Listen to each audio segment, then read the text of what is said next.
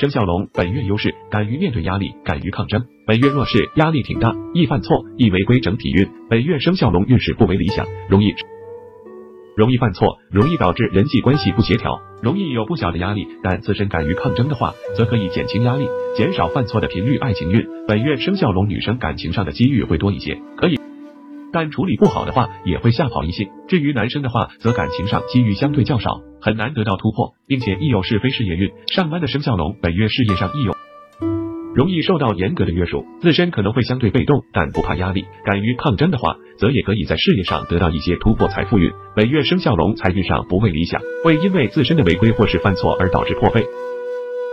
不要轻易犯错，不要去抵触一些规则为好。生肖蛇本月优势，小有机遇，谋事可得到贵人的关照。本月弱势，自身不占优势，凡事需要多去争取，否则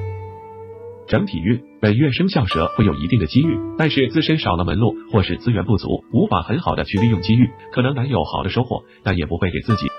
爱情运生肖蛇男生本月可以和异性认识，但需要通过长辈的关系去为自己创造条件，否则感情上未必有收获。至于女生的话，估计感情上。事业运，上班的生肖蛇本月在工作上会有一定的机遇，谋事可得到贵人的关照，并小利于业绩提升，但需要多积极的去争取，否则是财富运，本月生肖蛇在财运上会有一定的机遇，可得到贵人的关照而利于自身，但需要多努力去争取，不宜懒散和懈怠，否则未必有好的收。